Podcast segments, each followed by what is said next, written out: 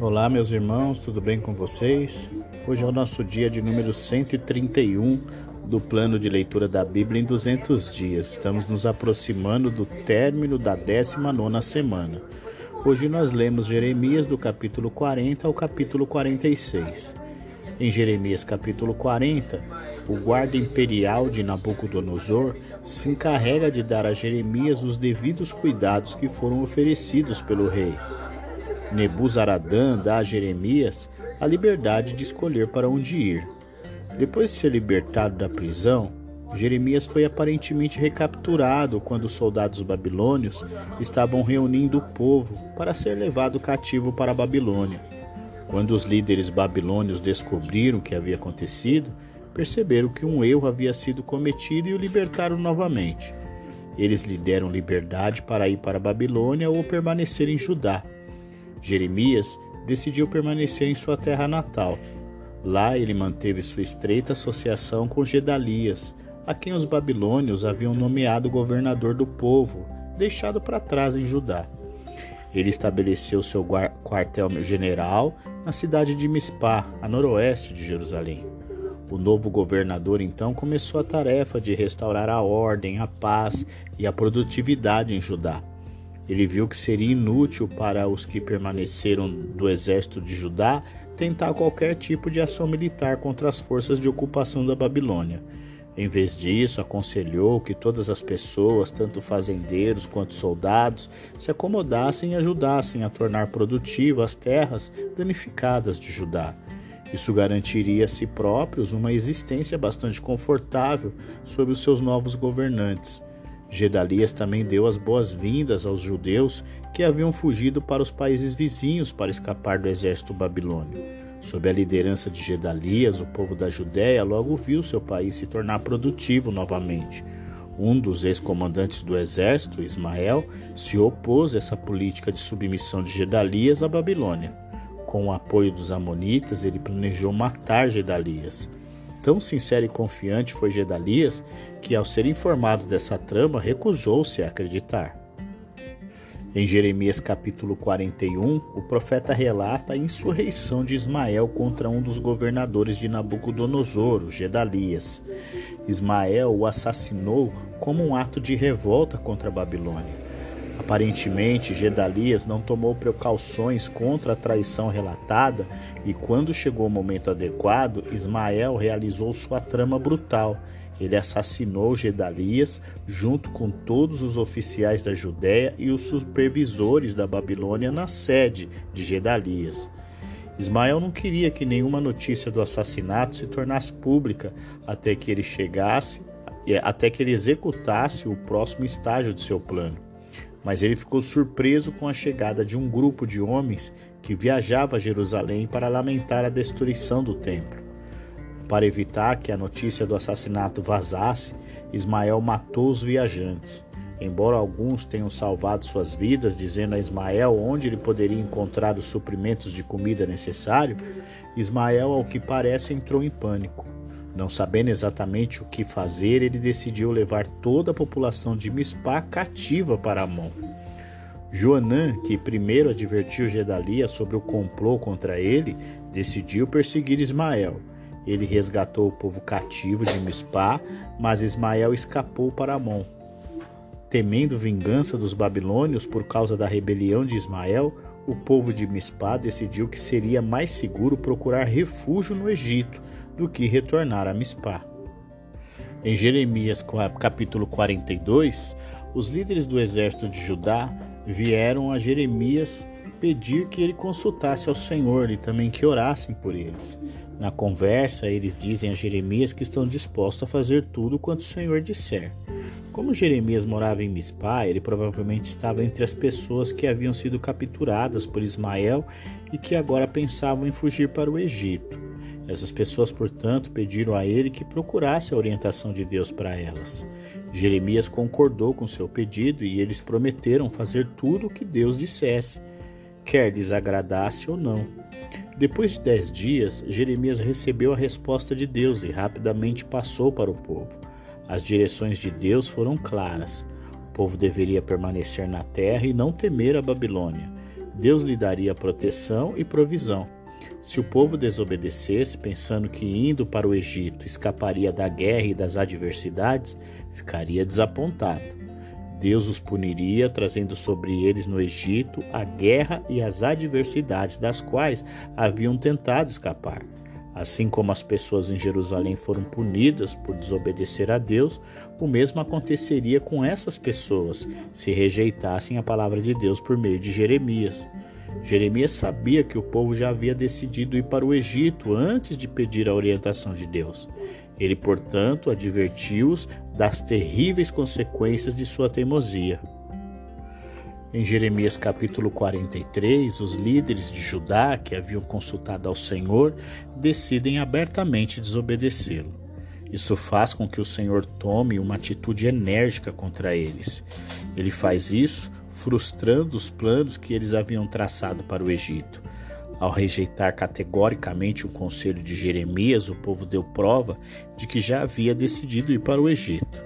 Apesar de todas as suas profecias anteriores tenham sido provadas, eles o acusaram de ser um mentiroso.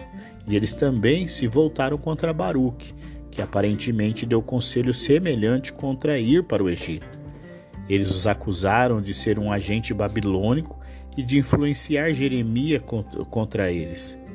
Eles então partiram para o Egito, levando à força Jeremias e Baruque com eles. Ao chegar ao Egito, Jeremias avisou aos judeus que eles ainda não escapariam da Babilônia. Ele ilustrou isso enterrando duas pedras na calçada do lado de fora de um dos palácios do Faraó. Sobre essas pedras, Jeremias predisse a Babilônia construiria seu trono, isto é, o poder da Babilônia se espalharia para o Egito. A Babilônia dominaria o Egito com a facilidade com que um pastor tira insetos de seu casaco. Os templos do Egito seriam queimados e o seu povo levado cativo. Em Jeremias capítulo 44, os habitantes de Judá que haviam sobrevivido à investida de Nabucodonosor foram para o Egito, contrariando a direção de Deus ministrada por Jeremias. Assim que se estabeleceram no Egito, os judeus logo copiaram as práticas religiosas egípcias. Jeremias começa suas advertências a eles, lembrando o que aconteceu a Jerusalém. A cidade foi destruída e o povo de Judá enviado para o exílio na Babilônia por causa de sua religião falsa e idólatra. No entanto, os judeus que escaparam para o Egito não deram ouvidos à lição. Deus prometeu preservar uma minoria das pessoas levadas cativas para a Babilônia, mas ele não preservará nenhum daqueles que fugiram para o Egito. Eles não mostraram nenhum sinal de arrependimento, mas adoraram os deuses do Egito, como outrora adoravam outros falsos deuses em Jerusalém. Deus anuncia que seu julgamento seguirá os judeus ao Egito até que sejam destruídos. Alguns morrerão na guerra, outros na fome. Os únicos sobreviventes serão alguns fugitivos que escaparam de volta para Judá. A arrogante resposta do povo à mensagem de Deus mostra seu espírito rebelde e sua determinação em continuar em sua idolatria. Eles argumentam que durante o reinado de Manassés, quando a adoração de deuses estrangeiros estava no auge, não haviam guerra nem fome. Mas quando Josias removeu a idolatria e estabeleceu a adoração de Deus, Judá sofreu com a guerra e a fome. Além disso, a idolatria teve a aprovação total dos chefes de família em todo Judá. Em resposta, Jeremias aponta que a adoração de deuses estrangeiros foi a razão das calamidades de Judá e sua queda final. As práticas idólatras do templo do tempo de Manassés estavam tão arraigadas que a reforma de Josias não pôde removê-las. O profeta desafia o povo a continuar a adorar falsos deuses e ver se será punido ou não. Mas ele sabe o resultado. Eles serão destruídos para nunca mais desonrar o santo nome de Deus. Apenas alguns que escaparem viverão para ver a profecia de Jeremias se tornar realidade. Os judeus no Egito terão um sinal seguro de sua condenação vindoura quando virem Faraó, em quem confiaram, ser derrubado. Em Jeremias 45, o Senhor Deus responde a Baruque, o auxiliar de Jeremias. Ele estava triste com a situação que estava vivendo. Havia muita escassez e privação. Isso aparentemente incomodava o servo do Senhor. A resposta de Deus a Baruque deixa claro que naquela situação de morte, de dor e angústia, sua maior recompensa era a vida. Jeremias deu esta palavra de encorajamento a seu assistente Baruque na ocasião em que ele estava tendo que ler o rolo dos julgamentos de Deus para o povo. Baruque estava angustiado, mas Jeremias disse para ele pensar quanto mais angustiado estava Deus, que estava prestes a destruir a própria nação que edificou. Baruque estava pensando como seus anúncios impopulares poderiam afetar sua própria segurança ou progresso. Mas Jeremias falou que quando o julgamento divino caísse sobre Judá, Baruque seria grato o suficiente apenas por sair vivo. Chegamos ao nosso último capítulo hoje, Jeremias, capítulo de número 46, onde o Senhor Deus anuncia a destruição sobre o Egito, por meio das mãos do Nabucodonosor, assim como ele já havia dito. Em contrapartida, ele diz ao seu povo que não ficasse assustado, porque haveria restauração preparada para eles. A primeira derrota do Egito para a Babilônia foi em Carquemis. Essa batalha marcou o início do fim do domínio egípcio na região e colocou a Judéia pela primeira vez sob o controle da Babilônia.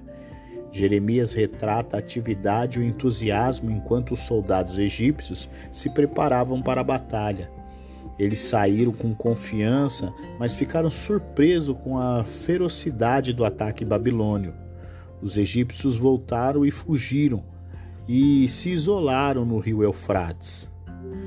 Em outra ilustração da mesma batalha, o profeta vê o exército egípcio avançando como o Nilo em uma enchente fortalecido por soldados qualificados contratados de vários países vizinhos, as forças egípcias se sentem tão fortes que poderiam até conquistar a terra inteira. Mas o dia não era de vitória para o Egito. Era o dia do julgamento de Deus e os egípcios sofreram o grande massacre. Todas as habilidades do, Egito no uso da medicina não puderam curar as suas feridas. A notícia da derrota do Egito se espalhou por toda parte. Jeremias agora prevê outra derrota do Egito para, para a Babilônia. Esta não em solo estrangeiro, mas na própria terra do Egito. As cidades egípcias caem à medida que os exércitos da Babilônia avançam. Os deuses do Egito não são capazes de conter o inimigo. Soldados contratados fogem da frente de batalha e procuram segurança em seus próprios países. Faraó é acusado de não fazer nada quando na hora de agir. A Babilônia se eleva sobre o Egito como o Monte Tabor se eleva sobre o seu território vizinho e como o Monte Carmelo se eleva sobre o mar ao lado dele. Os egípcios não podem derrubar a Babilônia e devem se preparar para o cativeiro.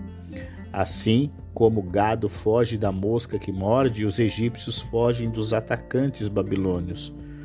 Os egípcios são, para usar outra imagem, como uma cobra que se enfia em seu buraco em busca de segurança.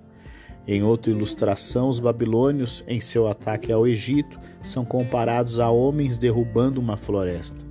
O Egito e seus deuses serão punidos, mas a nação não será completamente destruída. Um dia ela vai reviver.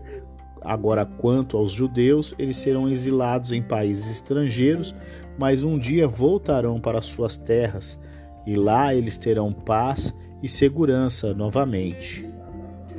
E assim nós concluímos mais um dia de leitura do plano de leitura da Bíblia 200 dias o nosso dia de número 131. Amanhã é o nosso último dia da 19 semana e também estaremos encerrando o livro de Jeremias.